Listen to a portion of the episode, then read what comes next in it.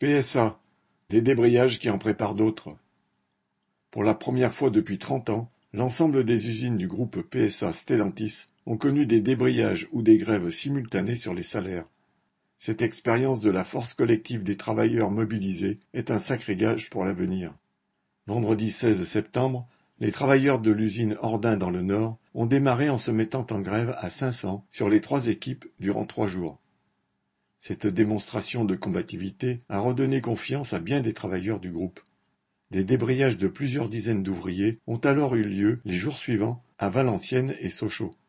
Cette contagion a suffisamment inquiété la direction pour qu'elle avance la date d'une réunion prévue concernant l'attribution d'une prime avec laquelle elle espérait calmer la colère.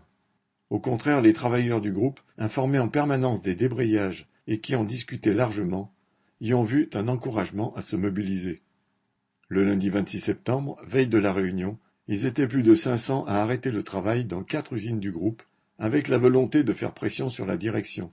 260 à Charleville-Mézières, où il n'y avait jamais eu de grève, 150 à Tréméry, près de Metz, 100 à Caen, là aussi une première, et 30 à Borny. Le jour de la réunion, mardi 27, il y a eu plus de 800 grévistes sur les huit usines du groupe. Encouragés par les débrayages des jours précédents, ils étaient 230 à Rennes, 180 à Valenciennes, une centaine à Mulhouse et des dizaines à Ordin, Douvrin, Borny et Poissy. Comme prévu, la direction ne proposait qu'une ridicule prime de 1000 euros au compte-gouttes pour les travailleurs intérimaires. Le trust automobile a fait 8 milliards d'euros de bénéfices sur les six premiers mois de l'année. Partout, les jours chômés alternent avec des jours de travail aux cadences infernales. Les prix des voitures ont flambé par choix de la direction de vendre un peu moins, mais plus cher, afin de multiplier les profits. Alors aucun travailleur ne voit de raison d'accepter les bas salaires, les difficultés financières qui s'aggravent et les conditions de travail qui tuent à petit feu. Le lendemain, mercredi 28, les débrayages ont atteint un niveau inconnu depuis les grèves dans les usines de Sochaux et de Mulhouse en 1989. 5000 grévistes dans le groupe.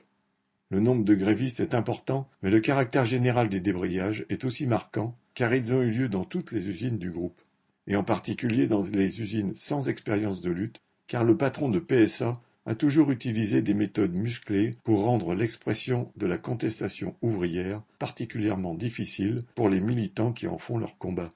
La plupart des débrayages ont commencé spontanément, avec quelques dizaines de travailleurs qui sont arrivés à entraîner les autres. Certes, la direction avait mobilisé ses syndicats maison pour être dans le coup afin d'éviter de laisser la CGT accompagner seuls les grévistes. Cette unité syndicale de façade a aidé de fait les travailleurs à se retrouver. Mais le plus important n'est pas là. Ce qu'ont permis ces débrayages massifs, c'est les discussions collectives, la confiance retrouvée dans le fait que le camarade d'à côté sur la chaîne va sortir aussi car il vit la même galère au quotidien. C'est aussi le fait que des militants ouvriers de la CGT développe en permanence l'idée que ce qui se passe dans chaque usine concerne tout le monde, car ce n'est que tous ensemble que les ouvriers pourront faire céder Stellantis. Grâce à cela, chacun a pu ressentir d'une usine à l'autre la communauté d'intérêt de la colère. Alors pour faire reculer le patron, en lui imposant de vraies augmentations et que les salaires suivent l'inflation, il faudra la grève.